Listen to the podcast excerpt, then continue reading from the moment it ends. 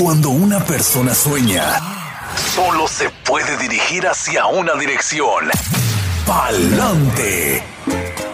Hay miles de historias, algunas de sacrificio, otras de riesgo, pero también de superación, y una de ellas podría ser la tuya. Inmigración, sueños, retos y triunfos. Bienvenidos al programa Pa'lante mi gente, de la firma de abogados Vázquez en Servi. A quien le damos la bienvenida este martes, como todos los martes, en Oxígeno Radio. Abogada Bárbara Vázquez, bienvenida.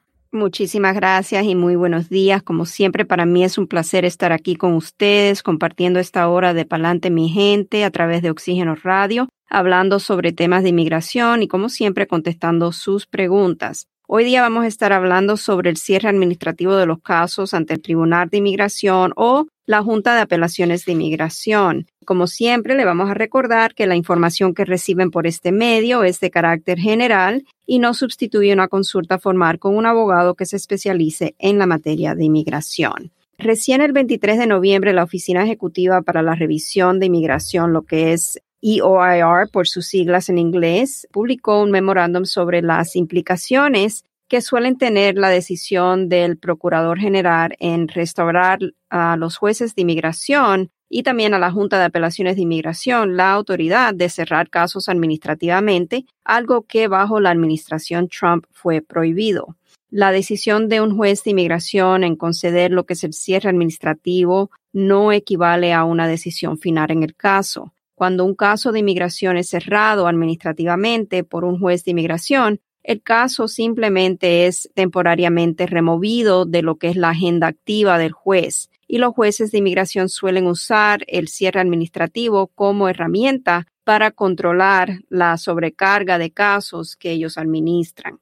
Recién el Procurador General Merrick Garland, en el caso de Cruz Valdés, reconoció que históricamente el uso del cierre administrativo por los tribunales de inmigración y la Junta de Apelaciones ha servido para promover la eficacia en los tribunales de inmigración, dado a que esa herramienta le permite a los jueces y a los fiscales de inmigración enfocarse principalmente en los casos de alta prioridad para la ejecución de la ley de inmigración. Es decir, el cierre administrativo ayuda a que los casos de baja prioridad sean removidos de la agenda activa de los tribunales de inmigración, acción que le permite a los jueces y a los fiscales de inmigración entonces enfocarse en los casos que son considerados como alta prioridad para el gobierno. El pedido del cierre administrativo de un caso puede ser presentado por el Departamento de Seguridad Nacional, o sea, el fiscal puede presentar el pedido del cierre administrativo o también puede ser presentado por la persona quien se encuentra en trámite de deportación ante el Tribunal de Inmigración. Y esto usualmente sucede antes de que el caso vaya a ser escuchado por el juez de inmigración. A veces el abogado de la persona se comunica con el fiscal encargado del caso y entonces pueden negociar a ver si es probable que el fiscal esté de acuerdo al cierre administrativo del caso, como también el fiscal puede hablar, hacer esa llamada o correo electrónico con el abogado de la persona y presentar la posibilidad o oportunidad de negociar para el cierre administrativo del caso. Y cuando ambas partes conceden al cierre administrativo, por lo general el juez de inmigración debe concederlo. Usualmente el cierre administrativo es concedido cuando la persona sujeta al trámite de deportación no es considerado de alta prioridad para la ejecución de la ley de inmigración. El juez de inmigración también puede conceder el cierre administrativo en otras situaciones y por otras razones, como por ejemplo para permitirle a la persona archivar lo que es una solicitud con otra agencia de inmigración, como sería USCIS por lo general, también permitirle a USCIS tiempo para adjudicar la solicitud que la persona ha presentado para consideración. Y en casos donde hay una petición aprobada por USCIS, pero tal vez no hay una visa disponible todavía para que la persona pueda hacer lo que ya sería el ajuste de estatus o el proceso consular, entonces el juez podría considerar también el cierre administrativo del caso y en casos donde la persona tal vez ha sido concedido un estatus de protección temporal, como por ejemplo el TPS, en esos casos también a veces hemos tenido éxito en pedir que el juez cierre administrativamente el caso porque la persona no sería sujeta a una deportación mientras está bajo la protección de TPS. Y como siempre, esta lista es simplemente algunos de los ejemplos, no es una lista exhaustiva. Y le recomendamos que si usted se encuentra en estos momentos en trámite de deportación ante el Tribunal de Inmigración o tal vez tiene un caso pendiente ante la Junta de Apelaciones de Inmigración, que hable con su abogado para averiguar si su caso presenta factores que lo hacen a usted un buen candidato para pedir el cierre administrativo y tal vez también hablar con su abogado para ver cuáles serían las ventajas o desventajas en solicitar el cierre administrativo de su caso. Pues interesante, abogado, o sea, porque el hecho de decir que lo sacan de la agenda activa de un juez, ¿quién lo puede volver a poner activo? ¿O tendría que tener el cliente o digamos el, el, inmigrante tendría que tener algún contacto con inmigración para que se vuelva a reactivar o quién lo puede volver a poner activo? Usualmente cuando es necesario reactivar el caso ya puede ser algo que haga directamente el Departamento de Seguridad Nacional, o sea, los fiscales pueden pedir reagendar, motion to recalendar, ¿verdad? Hacer una moción a la Corte para que vuelva a ser agendado el caso ante el Tribunal de Inmigración.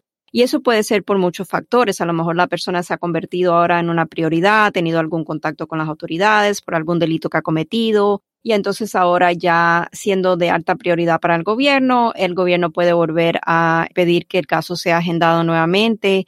También el abogado de la persona, si por ejemplo la persona ha sido concedido un beneficio migratorio por USCIS, entonces es nuestro deber reagendar el caso y pedir el cierre total del trámite ante el Tribunal de Inmigración o si la persona, por ejemplo, a lo mejor ya es concedida la petición familiar y le han aprobado el perdón provisional por presencia indocumentada, pero necesita salir del país y ya tiene esa cita o próximamente va a llegarle la cita para hacer el proceso consular y recibir la residencia. Entonces queremos que la persona pueda salir sin tener ninguna consecuencia negativa por haber salido del país antes de totalmente arreglar su trámite con el Tribunal de Inmigración. En esos casos, los abogados mismos vamos a pedir reagendar el caso. Ok. Y esta va a sonar como una pregunta muy de primaria, muy elementary, pero creo que cabe cuando dicen el cierre administrativo de tu caso.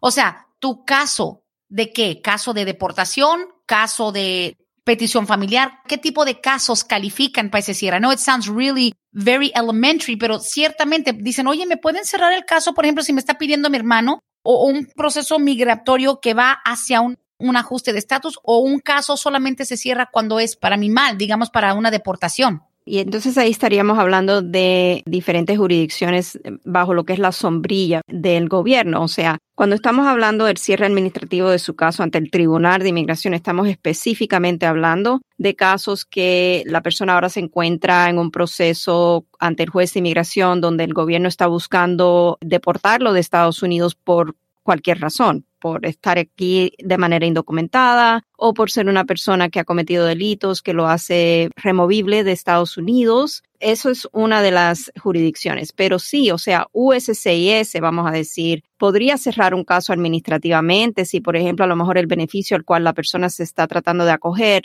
no puede ser aprobado porque a lo mejor la persona tiene todavía un caso pendiente ante el Tribunal de Inmigración. Eso sería como un ejemplo muy general. El Centro Nacional de Visa puede también cerrar un caso no administrativamente, puede cerrarlo de un todo, o sea, terminar con el caso si la persona se ha descuidado y ya tiene una fecha de prioridad que ha estado vigente por años y no ha tenido contacto con el Centro Nacional de Visa, le pueden cancelar totalmente lo que es esa petición familiar y tendría que empezar de cero. Y en esos casos, a veces la persona ha estado esperando años para que esa visa estuviera disponible, pero llegó un momento que perdió a lo mejor interés en el caso o se descuidó.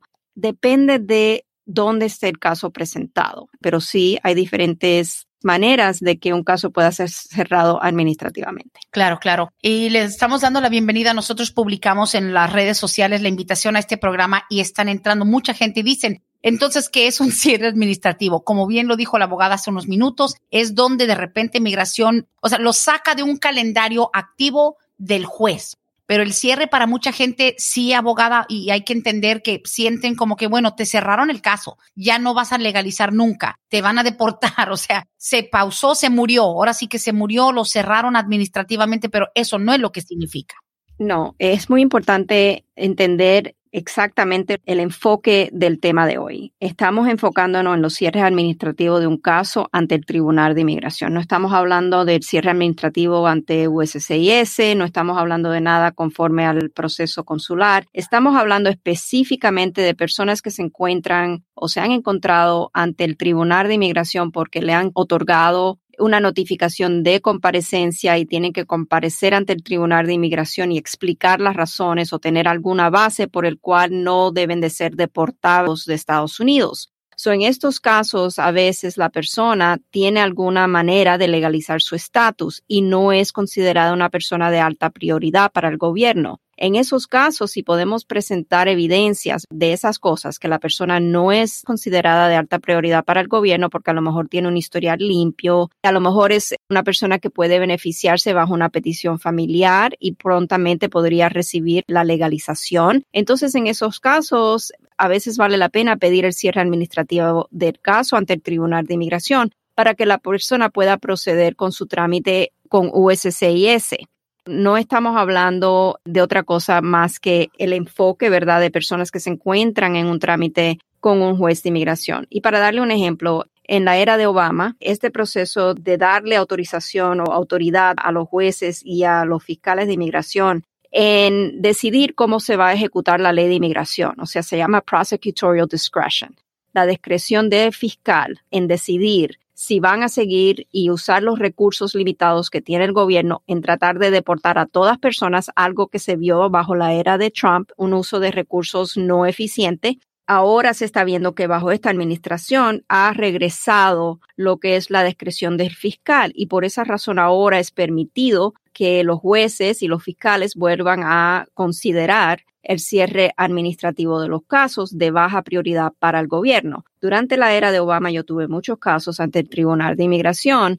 donde presentamos una moción para el cierre administrativo del caso buscando que el fiscal acordara con nosotros en utilizar lo que es la discreción del fiscal para que el juez concediera el cierre administrativo de esos casos. En muchos de esos casos quedó pendiente una solicitud para la cancelación de deportación porque mis clientes eran elegibles para presentar esa solicitud. Pero si el caso de cancelación de deportación era un caso considerablemente débil, porque no habían ese nivel de perjuicio extremo que es a veces requerido para poder ganar un caso de ese tipo, entonces la mejor opción en esa situación era cerrar el caso administrativamente después de presentar la solicitud de cancelación de deportación y hemos tenido clientes que han estado renovando sus permisos de trabajo por años. ¿Por qué? Porque el caso ha sido cerrado administrativamente y porque existe una petición que todavía está pendiente de cancelación de deportación. Ahora, una de las cosas que tenemos que también considerar es que bajo esta administración es posible que para que el fiscal considere ejercer su discreción de fiscal positivamente y conceder, añadirse o acordar a un, cierre administrativo del caso, el fiscal puede decir, vamos a acordar, pero su cliente tiene que retirar su solicitud de cancelación de deportación. Y a veces el cliente dice, no me conviene, porque si yo retiro mi solicitud de cancelación de deportación para que me cierren el caso administrativamente, entonces estoy básicamente haciéndome ineligible para un permiso de trabajo. Cerrando el camino, correcto. Exacto, estoy cerrando el camino. So, por esas razones es tan importante que el cliente hable con su abogado para ver cuáles son las ventajas y desventajas en su caso en particular, porque no todos los casos son iguales del cierre administrativo. Por ejemplo, si el caso es algo que no se va a ganar, si el caso es algo que a lo mejor no tiene suficiente evidencias ni para la primera fase, que es prima facie eligibility, que es demostrarle al juez con las evidencias que va a someter de que es elegible, entonces a lo mejor el cierre administrativo es la mejor opción, pero es algo que el cliente tiene que hablar con su abogado para que el abogado pueda explicarle cuál es la sugerencia, las ventajas y desventajas. O sea que a ciertas personas les conviene el cierre administrativo para desbloquear un camino y a otras personas no les conviene porque se les cierran las puertas. Exacto. Y sabe que hace unos momentos, porque usted se aventó ese monólogo ahorita mismo, porque la respuesta es complicada, este programa da tanta información, abogada, es que tengo que recalcar de nuevo que no es nada más a ver, ¿cuál es su pregunta? Haga su cita. ¿Cuál es su pregunta? Haga su cita. Es la información que usted da que hasta yo que tengo seis años entrevistándola me quedo like, wow. Entonces tenemos que entender, abogada, y eso podría ser hasta un programa completamente separado. Usted dijo algo hace unos dos, tres minutos que dije yo, abogada Bárbara, no recuerdo la última vez que hicimos la distinción de lo que es tu caso en un tribunal con un juez de inmigración y lo que es USCIS. Una cosa es inmigración, digamos, un caso donde está peleando su deportación a alguien y un caso donde en el Departamento de Servicios de Inmigración y Ciudadanía te está pidiendo un familiar. Hay dos cuadriláteros separados, like, se pelea en dos rings totalmente separados. La gente piensa que si me agarra la policía, me meten en deportación, ahí puedo yo hacer mi ajuste de estatus. They're two separate venues. Correcto, son totalmente separados. Ya la persona estando en trámite de deportación tiene que enfrentar esa orden de comparecencia, tiene que comparecer o si no compareces vas a ver que tiene las consecuencias de una orden de deportación en ausencia. O sea, es tan complejo lo que es saber en qué jurisdicción le pertenece a la persona pelear su caso o presentar su caso. Y eso va a depender de si la persona lo puede presentar afirmativamente con USCIS o lo tiene que presentar defensivamente con la Corte de Inmigración porque ya se encuentra en trámite de deportación. Ah, caray. Yo pensé que un cierre administrativo era como parejo, a todos se lo cerraban por la misma razón, and that's not correct. No, y por eso aquí vamos a hacer énfasis en que si la persona está ante el Tribunal de Inmigración, debe de consultar con su abogado, porque su abogado es la persona que maneja el caso, que está bien eh, informado de los factores que existen en ese caso y si la persona es buen candidato para pedir el cierre administrativo y cuáles son las ventajas o desventajas en hacerlo. Yo no puedo dar una respuesta para una pregunta general, me conviene o no cerrar mi caso administrativamente porque yo necesitaría evaluar ese caso de A a Z para determinar si sí le conviene o no le conviene. Sí. Hay casos, Brenda, que el cierre administrativo es necesario. Uno de los ejemplos que le puedo dar es una persona, vamos a decir, que esté ya con una petición I-130 aprobada por USCIS. y esa persona necesita aplicar para un perdón de la presencia indocumentada, pero se encuentra en trámite de deportación. Inmigración USCIS no puede aceptar la I-601A, que es la solicitud del perdón provisional, hasta que el cierre administrativo del caso ocurra con el Tribunal de Inmigración. So, si esa persona quiere eventualmente legalizar su estatus y la única venida para hacerlo es a través de esa petición familiar y el perdón por presencia indocumentada, en esos casos sabemos que necesitamos comunicarnos con la Fiscalía para pedir el cierre administrativo del caso ante el Tribunal de Inmigración para que entonces USCIS tenga el poder, la autorización de recibir la solicitud para el perdón provisional. Todo depende de quién tiene autorización para recibir qué tipo de formularios para adjudicarlos. ¿Me encuentro o no me encuentro en trámite de deportación? ¿Cuál sería la manera para yo poder legalizar mi estatus? Porque siempre el abogado lo que va a mirar es ¿Cuál es esa meta? ¿Qué estamos pidiendo en este caso y qué queremos lograr? Y siempre la meta es tratar de lograr que el cliente pueda legalizar su estatus migratorio, pero no 100% siempre, porque en casos débiles que están ante el Tribunal de Inmigración tal vez es considerado un éxito el lograr un cierre administrativo de un caso donde sabemos que el cliente tiene mayor probabilidades de ser deportado por los factores que existen en su caso. O si logramos en esos casos donde existe esa mayor probabilidad logramos el cierre administrativo del caso, ya hemos ganado porque el cliente no va a ser deportado. Oh, wow. O sea, depende del caso calificar ese logro como un triunfo o algo que entorpece. Exacto. Oh, wow. El simple hecho de, de saber dividir en qué escenario se está peleando. Aquí dice, es que lo mío fue remoción de deportación. Entonces dice, mis amigos me dicen que me arriesgue porque ya ves que tengo un hijo con una condición de salud emocional. Es poco lo que nos está diciendo, pero hay miles de personas así, o sea, por cancelación de la de, deportación, digamos, se cierra el caso administrativamente y te quedas, ok, y primero quieren saber, entonces lo de mi fianza, me lo regresan cuando se cierra administrativamente y segundo, con un cierre administrativo, ¿puedo seguir renovando mi permiso de trabajo? Ya esa parte la hemos hablado, pero la vamos a volver a recalcar. La primera pregunta es si le van a devolver la fianza. No, no le van a devolver la fianza porque el caso no está resuelto. El caso simplemente está apartado. No es un caso que ya hay una decisión final. Okay.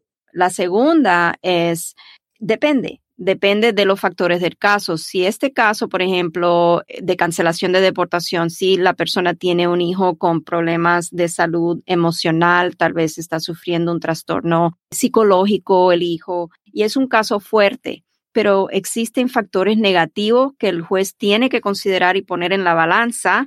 Entonces, esa es una pregunta para su abogado que le está llevando su caso, que el abogado pueda aconsejarle qué tan fuerte es su caso, qué sería más ventajoso para esta persona hacer, pedir o no el cierre administrativo de su caso. Y de poder continuar renovando su permiso de trabajo va a depender. Si el fiscal dice, sabes que yo concedo unirme al pedido del cierre administrativo del caso, pero su cliente tiene que retirar su solicitud de cancelación de deportación. Entonces, en ese caso, tal vez no le conviene a la persona. Y ahí puede decir la persona, ¿sabes qué? Entonces, no, no quiero el cierre administrativo del caso, quiero simplemente continuar y pelear mi caso. Ya, entendí, porque a veces lo que te piden a cambio del cierre te afecta aún después de cerrado. Igual te pone un obstáculo más adelante. Sí, sí. Hemos visto, por ejemplo, en la parte que manejó yo en las tardes, a veces te dice un fiscal, pues mira, yo te acepto quitar el cargo de whatever, un cargo X, pero te tienes que declarar culpable de el otro. O sea, es como decir, o te doy un balazo o te doy una puñalada. ¿Cuál quieres? O sea, los dos son dañinos, ya entendí. Sí, y no necesariamente quiere decir que en todos los casos esa vaya a ser la negociación. No, no, claro. Pero es algo que la persona tiene que considerar entre todos los otros factores y las ventajas y desventajas en pedir el cierre administrativamente de su caso. Ya. Y abogada, me preocupa escuchando la complicación y que ahora sí que cada caso es como una huella digital que no se puede comparar con el caso de nadie, porque los factores, los años, el historial, todo. Pero, ¿sabe? Me preocupa porque hoy en día, y precisamente porque desde hace unos años, este ramo de la ley se ha vuelto tan lucrativa y tan llena de charlatanes, lo que es la ley migratoria, me preocupa que hay gente que por ahorrarse 500 dólares se van a donde solo son gente como monitos que saben llenar papeles. Pero aquí se está viendo, esto es lo que separa a los niños de los hombres, que el manejar un cierre administrativo hasta eso, ¿qué tal si un abogaducho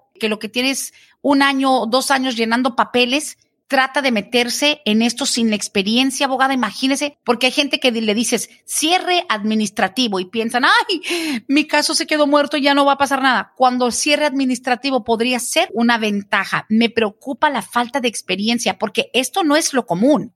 No, no es lo más común. Se veía mucho en la era de Obama porque era más amplio, o sea, el conceder ese cierre administrativo del caso. Pero le digo que como abogada de inmigración que tengo muchos años de experiencia, nos agrada el hecho de que el procurador general ha reconocido que los tribunales de inmigración están a un nivel crisis con lo que es el sobrecargo de casos que están administrando y que no todos los casos deben de proceder a un final. O sea, a veces se demoran tres, cuatro, cinco años o más para que ese caso sea escuchado por el Tribunal de Inmigración. Bajo la era de Trump, una persona que era elegible para el perdón provisional, pero se encontraba en trámite de deportación, estaba estancado, tenía que hacer su trámite después de salir, esperar afuera año y medio, dos años para la adjudicación del perdón porque no acordaban a cerrar los casos administrativamente. Eso para nosotros es como una esperanza de que ahora vamos a poder como desbloquear todos estos casos que anteriormente tal vez no tenían esa posibilidad porque no era permitido bajo la era de Trump.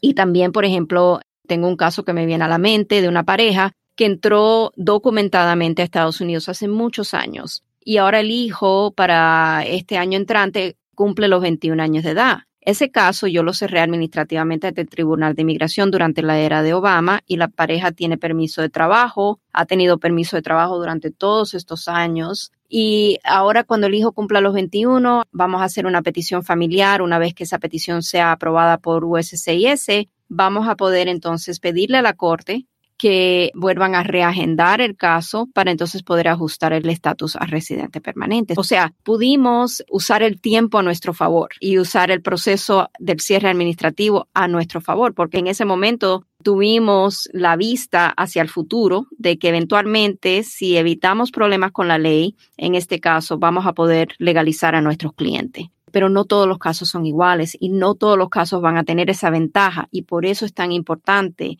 estar a sabiendas que su caso requiere una evaluación particular sobre los factores que existen en su caso, si esto le conviene o no a usted, cuáles son las ventajas o desventajas. Ahora, le voy a preguntar como la persona más ignorante. Esta pareja entró con documentos, o sea, entraron legalmente al país. Tienen un hijo que va a cumplir 21. Usted dice, yo pedí el cierre administrativo. ¿Cierre de qué? O sea, ¿qué era lo que estaban haciendo que se necesitó cerrar? No, it sounds ignorant, pero quiera diría, ¿qué les peleó? ¿El cierre de qué? Buena pregunta. Ellos cayeron en manos de un, creo que fue un notario y no abogado, ah, que le hizo un trámite de asilo político. Ellos cayeron en esa trampa. Hicieron el trámite de asilo político, el caso de asilo político no fue aprobado en la primera instancia, que sería con USCIS, la Oficina de Asilo. Entonces fueron referidos a la Corte de Inmigración porque no fue aprobado el caso de asilo. En ese momento introducimos lo que fue la solicitud para la cancelación de deportación en el caso, pero era un caso un poco débil porque ah. había una falta de evidencia de que habían completado los 10 años de presencia física y continua requeridos para poder comprobar todos los requisitos para la cancelación de deportación entra la posibilidad bajo la era de Obama de pedir el cierre administrativo del caso y fue eso que yo le aconsejé a mi cliente por la debilidad de su caso. Le dije, vamos a cerrar el caso administrativamente, su solicitud de cancelación de deportación va a quedar pendiente y eso significa que va a poder renovar su permiso de trabajo hasta que el caso sea ya reagendado y decidido todos estos años que han pasado, ellos han estado renovando su permiso de trabajo y ahora vamos ya a acercarnos muy prontamente a poder hacer su trámite para el ajuste de estatus. Sí hay que movilizar nuevamente el caso en la corte, tenemos que buscar reagendar ese caso, pero ya después que USCIS apruebe la petición familiar, porque el juez de inmigración no tiene jurisdicción para recibir una petición familiar. So hay que saber en qué jurisdicción se tiene que hacer cada paso del caso.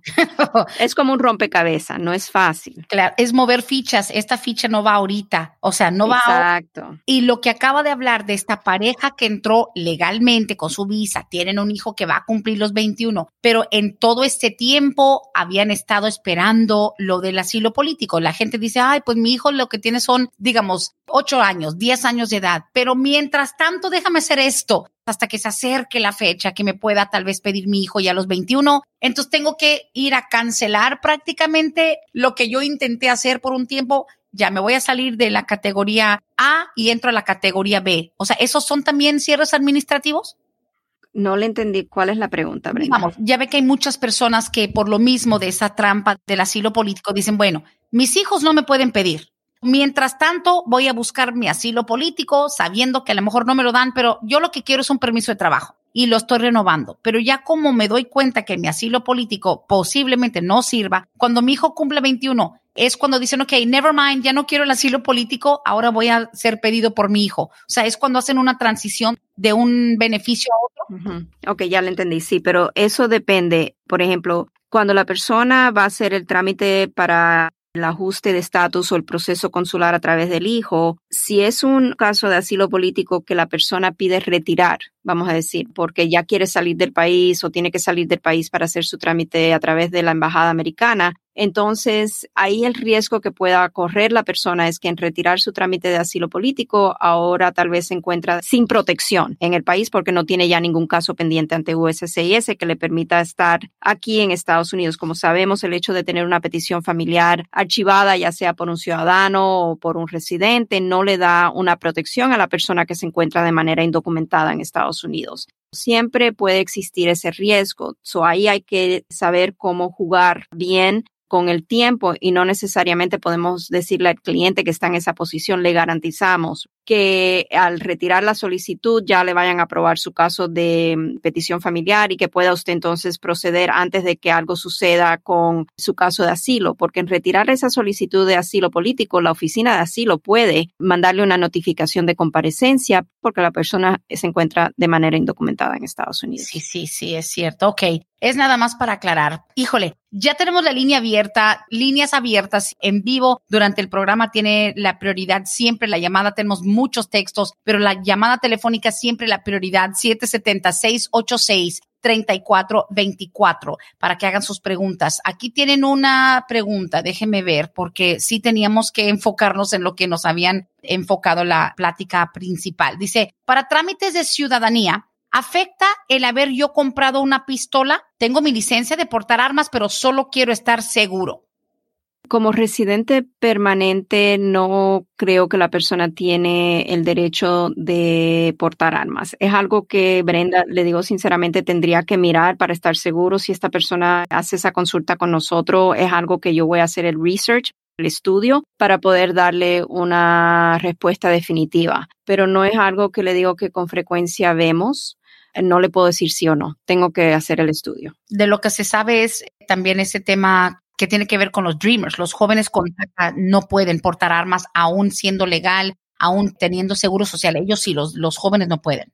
Right, y tengo que ver si el LPR puede o no. Tendría que volver a revisar el research porque sí lo hice, pero la verdad que no, no tengo esa información fresca en la memoria y no quiero darle la información incorrecta a la persona que hace esta pregunta. Por supuesto, por supuesto. Mientras tanto, esta misma pregunta la tengo tres veces, resumiendo con la pregunta del millón, ¿algún update de lo que es el plan C?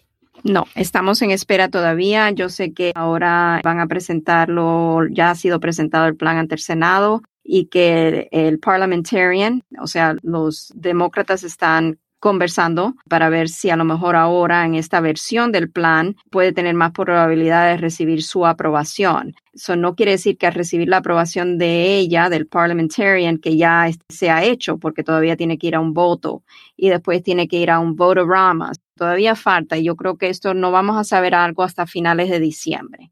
Ok, definitivamente. Dice por acá, yo soy residente permanente a punto de hacer la ciudadanía. Me gustaría pedir a mis papás que están en Guatemala. La pregunta es, ¿ellos pueden sacar mientras tanto una visa de turista? Nos llega casi siempre esa pregunta, que alguien que ya tiene un estatus para poder por fin pedir, por ejemplo, a sus papás, ¿deberían de tratar por una visa de turista antes de? Mi respuesta ahí sería no, porque es muy probable que aunque apliquen para la visa de turista, el gobierno le imponga la presunción de que vienen a quedarse o que vienen a inmigrar ya permanentemente a Estados Unidos.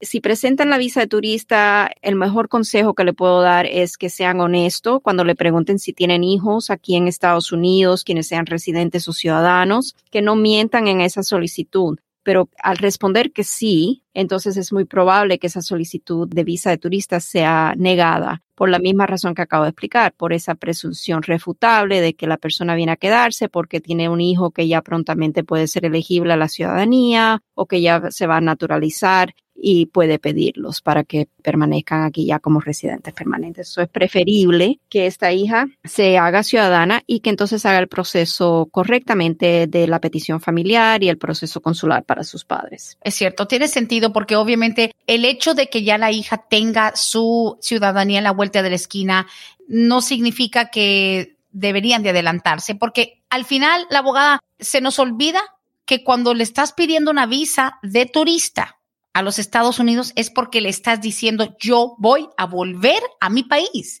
Tengo la solvencia económica para viajar unos meses aquí, pero yo me voy a regresar a Guatemala en este caso. Y al tú venir como turista, aunque te la prueben, digamos, el chequeo es un poco más exhaustivo. O sea, ¿de verdad piensas volver a tu país? ¿Me quieres pedir permiso de entrar como turista cuando al final tu hija ya tiene estatus? O sea, es igual una forma como de engañar al gobierno. Sé que no es lo ideal.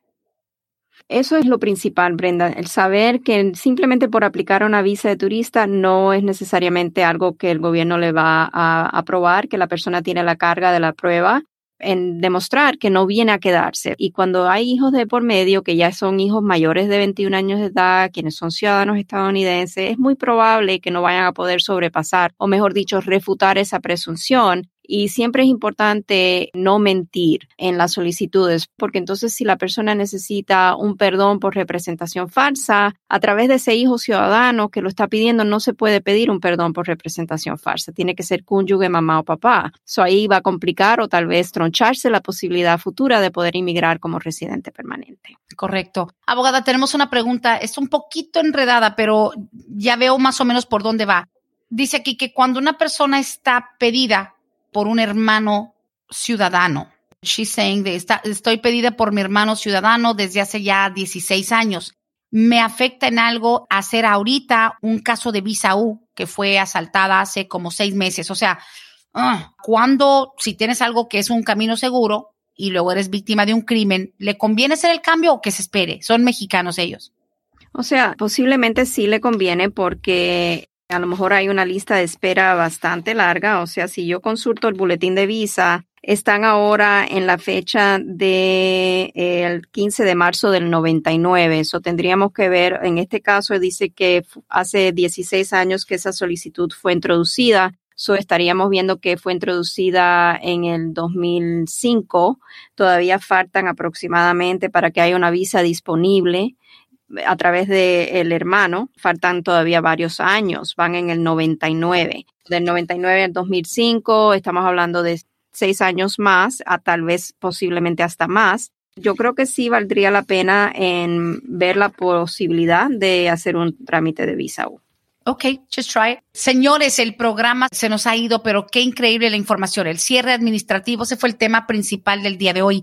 Creo que es un programa que vale la pena compartir. Obviamente va a estar disponible pronto en los podcasts de Palante Mi Gente. La abogada Bárbara siempre nos dice, busquen donde tú acostumbras a encontrar podcasts favoritos, pues ahí va a estar Palante Mi Gente cierres administrativos y esos trámites que a veces dice me conviene, no me conviene. Hoy se ha compartido información increíble. Dice aquí Bella, dice, le puedes preguntar a la abogada exactamente si nos puede dar el window del tiempo donde dejaron de aprobar las solicitudes nuevas del DACA. Yo mandé todos mis papeles en junio de este año y ni siquiera un recibo he tenido de respuesta. ¿Hubo una ventana donde dejaron de aceptar los DACA? ¿Was it before? No sabemos.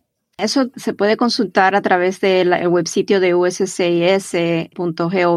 pero aparentemente fue un caso decidido en julio del 2021 donde básicamente es una orden de interdicto, o sea, restricción, vamos a decir, donde el gobierno no puede aceptar esas solicitudes nuevas del DACA. Es probable que si el gobierno recibió su solicitud que tal vez la tenga simplemente apartada, porque no pueden hacer nada con ella por el momento.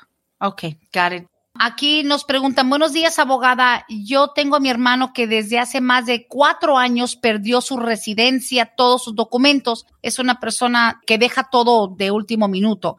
Nunca hizo el trámite y hace dos años tuvo un caso de family violence. Dice, cuando él saque otra vez la residencia, le van a pedir su chequeo de criminal. Le puede salir porque está ahora solicitando la residencia, eh, vamos a decir la I-90. Le van a tomar seguramente las huellas dactilares nuevamente. Con la toma de las huellas dactilares le va a salir lo del caso de violencia doméstica. Mi consejo para esta persona es consultar con un abogado primero antes de hacer su solicitud para la renovación de la residencia. Y no es que necesariamente no le vayan a otorgar la nueva tarjeta, es simplemente que siempre el riesgo está de que el gobierno pueda ponerlo ante el juez de inmigración si es una persona que sujeta una deportación por el delito cometido. Eso es algo que se tiene que evaluar para que el cliente esté consciente de que si es puesto en trámite de deportación, si hay o no alguna defensa posible en el caso. Ok, interesante, señores. Dice, mi papá nos pidió en el año 98, somos mexicanos, él era residente, ninguno de sus hijos se han casado precisamente por eso, pero nuestro papá falleció en el 2020 por el COVID. ¿Se cierra el caso? Del 98, padre residente, abogada, that's a long time. Necesito más información en realidad, Brenda, porque por ejemplo, para hijos mayores de 21 años de edad de padres residentes ya van en la fecha del primero de junio del 2000. Quiere decir que si el papá hizo la solicitud en el 98, ya la fecha de prioridad para estos hijos está vigente. So, hay más que tenemos que hablar. tenemos que hablar de, por ejemplo, la ley de sobrevivientes, si aplica o no a sus casos. Podemos a lo mejor pedir que el gobierno considere no terminar con la solicitud o despedir la solicitud simplemente porque el peticionario haya fallecido.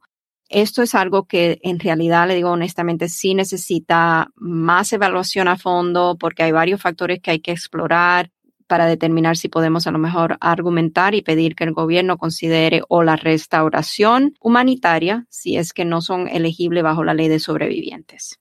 Y qué lástima que debido al COVID, obviamente estamos hablando de que si fue en el 2020, posiblemente llegó su fecha de prioridad o algo y por lo mismo de la enfermedad se les fue de repente el pensamiento hacia la salud de esta persona. Lamentamos mucho el fallecimiento de su papá y pues sabemos que de repente ya cuando pasa un poco el dolor, que nunca se pasa del todo, pero ya saliendo un poquito de, de esa sensación de, de, abrumados por la muerte del papá, pues ahora tienen que ver. Esto me hace recordar, mi esposo, cuando mi suegro, su papá lo pidió, mi suegro sigue siendo residente, también mi suegro tuvo un accidente de auto donde estuvo en coma casi un mes y en esos años, en esa fecha, el caso de mi esposo como hijo soltero de un residente salió la fecha de prioridad y se quedó así. Y si no es porque otros familiares le dijeron, pero checa las fechas, checa las fechas. El caso estaba a punto de prácticamente cerrar. Como usted dijo, hay cierres que se dan por simplemente el abandono, lo que aparece ser el abandono de un caso, ¿no? Sí, por eso aquí es esencial que la familia, por lo menos los beneficiarios, los hijos, consulte con un abogado cuanto antes, porque lo que queremos evitar es que el Centro Nacional de Visas, si es que ellos no son elegibles bajo la ley 245i, tendríamos que nuevamente ver si son elegibles o no. Si tienen que hacer un proceso consular, entonces es importante ese contacto con el Centro Nacional de Visa todos los años después de que la fecha de prioridad esté vigente. Si son elegibles para el ajuste de estatus, no necesariamente, vamos a decir, es de tanta urgencia, pero mientras más tiempo pase, más se dificulta a veces las evidencias que necesitamos conseguir para pedir lo que es o la restauración humanitaria o que consideren el caso bajo la sección de la ley de sobrevivientes. Ok. Interesante. Vamos a la línea telefónica 776-86-3424. Qué bueno que alcanzó la llamadita antes del final del programa. Buenos días, bienvenido para adelante, mi gente. Buenos días, Brenda. Mi nombre es Claudia Constantino. Tengo una pregunta para la abogada. Mira, mi mamá pidió a mi sobrino que lo adoptó como hijo porque mi hermano quedó incapacitado, pero nos rechazaron la petición porque dice que es una insuficiencia de evidencia legal por dos años de custodia que piden antes de la adopción. Mm. Hay algunas, porque me dicen que lo puedo apelar. La abogada me podría ayudar a apelarlo porque había ella había comentado que parece que ella no es especialista en casos de adopción. No sé si aplique o ella pueda hacerlo. Ahí le recomendaría a una persona que se especializa en esa área que es tan específica, ¿verdad? Es una área bien especializada de la ley de inmigración. Nosotros en realidad no acostumbramos a tomar esos casos, pero si usted quiere le podemos dar una recomendación, llame a la oficina y le podemos dar la recomendación a la abogada que, que siempre recomendamos para esos casos.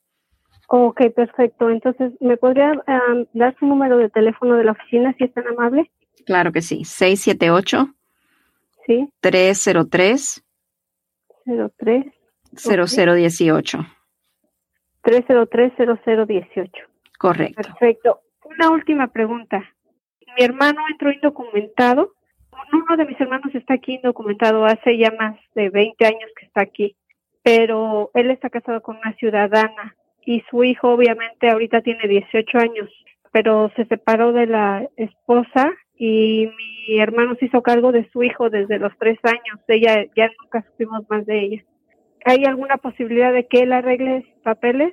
Porque mi sobrino ya va a cumplir 21 años. ¿Usted sabe si la esposa alguna vez le hizo alguna petición familiar a su hermano? No, nunca. Ok.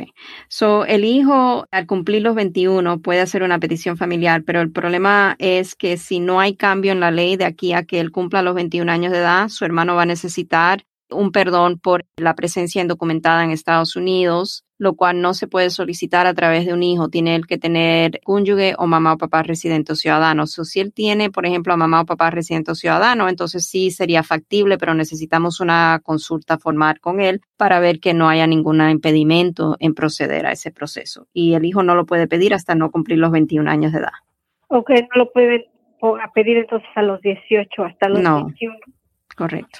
Y como mi mamá es ciudadana, digo, residente, ella sí lo podría pedir.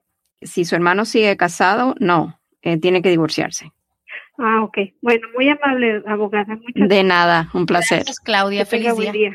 Igualmente. Wow, wow, interesante. Aquí otra pregunta dice, para la abogada, por favor, que alcance mi pregunta. Dice, mi sobrina entró desde Honduras en el año 2019 a sus 14 años. La liberaron de migración, se fue a vivir a Washington, D.C. con mi hermana, su mamá. Nunca ha ido a una audiencia ni le han llegado papeles que yo sepa. Es verdad que cuando entran a tan joven edad no les ponen deportación, es que ella quiere pensar que se puede casar con alguien y arreglar papeles ya que sea mayor de edad. Ah, entró a los 14. No es verdad, o sea, por tener la menoría de edad no quiere decir que la persona evita una deportación o que lo pongan ante un juez de inmigración o en proceso de deportación. So, en este caso, antes de hacer cualquier trámite con inmigración, por matrimonio o por cualquier otra base, es necesario hacer los pedidos de los expedientes de historial migratorio para determinar si existe una orden de deportación, si la persona fue puesta en trámite con un juez, o sea, qué pasó cuando la liberaron de la detención. Todos estos datos son necesarios antes de hacer cualquier trámite con inmigración. Absolutamente. Y no hay que confiarse, yo creo, y he visto mucha gente, también mucha gente de Guatemala, o sea, como que Guatemala se ha convertido en una enorme fuga de personas de Guatemala que vienen para acá y todos, muchos tienen esa, esa mentalidad. O, no, es que yo entré a los 13, yo entré a los 15, yo hice, iba a hacer unos papeles, pero lo voy a hacer después y yo les pregunto, pues, ¿cuánto tiempo tienen aquí? No, ya tengo un año, ya tengo dos años, tres años, lo voy a hacer eventualmente. Yo creo que hay como que cierto concepto erróneo de que, ah, porque yo entré bien jovencito o bien jovencita, lo hago después porque a, a mí no me van a deportar.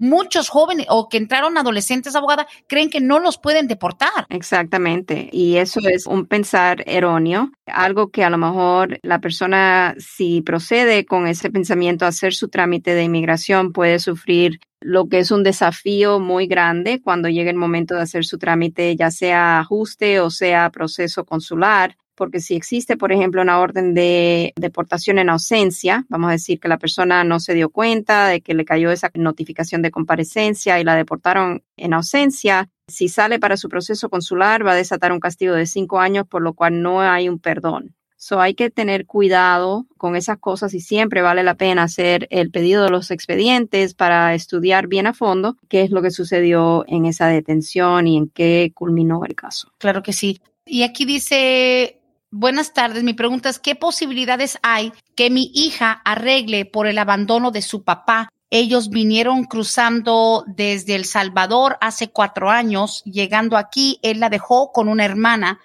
y no hemos vuelto a saber de él. I don't know, la mamá también está indocumentada. Dice, ¿ella puede arreglar porque su papá la abandonó entrando a este país? Depende de varias cosas. La edad de la hija, si tiene menos de 18 años de edad, es tal vez posible que un juez en el estado de Georgia tiene que hacer un trámite para una orden de dependencia, de abandono por medio del padre. Y tiene que ser esa, esa orden del juez estatal, algo que pase lo que es eh, scrutiny. Escrutinio, sí. Exacto, para propósito del trámite que se va a hacer con inmigración para una visa de juvenil especial varias cosas que se tienen que explorar para determinar si podría ser elegible y son varios pasos. Uno de ellos, como le acabo de explicar, sería una presentación a una solicitud o una petición ante el tribunal estatal, algo que no lo llevamos nosotros, lo recomendaríamos un abogado que trabaja casos de estos y ya después teniendo ese dictamen podríamos entonces hacer el trámite para la visa de, de juvenil especial. Claro, obviamente y esta madre, como dice, yo tampoco tengo estatus, no quisiera que hicieran algo que me perjudique a mí porque, o sea, obviamente ella al estar consciente que su hija venía para acá, pero se confió porque venía con el padre biológico y bueno, desde ahí no tuvieron más contacto. Abogada, wow, el programa increíble el día de hoy hablando de cierres administrativos y otros trámites que causan mucha confusión porque son tan específicos como son las huellas digitales de cada ser humano sobre el planeta y qué bueno que hay espacios como este. Abogada, ¿algo que quisiera agregar antes del cierre? No, Simplemente agradecerle a todos nuestros radioescuchas por siempre escucharnos en esta programación y espero que sea de su agrado, que estén siendo informados sobre todas las complejidades que trae la ley de inmigración y que sepan que en casos de inmigración es muy importante acudir a un abogado de confianza, con buena reputación, para que pueda tener una evaluación completa y apropiada de su caso. Claro, 678-303-0018. ¿Citas siguen siendo virtuales o hay la opción de citas presenciales? Virtuales por el momento. Desde cualquier parte del mundo, del país, usted puede tener su consulta con Vázquez y Servi. Abogada, gracias. Encantada de tenerla el día de hoy en el programa. Gracias, muchísimas gracias a todos, Brenda. Y bueno, nos hablamos la próxima semana. Así es, gracias. Hasta aquí hemos llegado hoy, pero siempre vamos pa'lante, mi gente, con Vázquez en Servi. Hasta la próxima.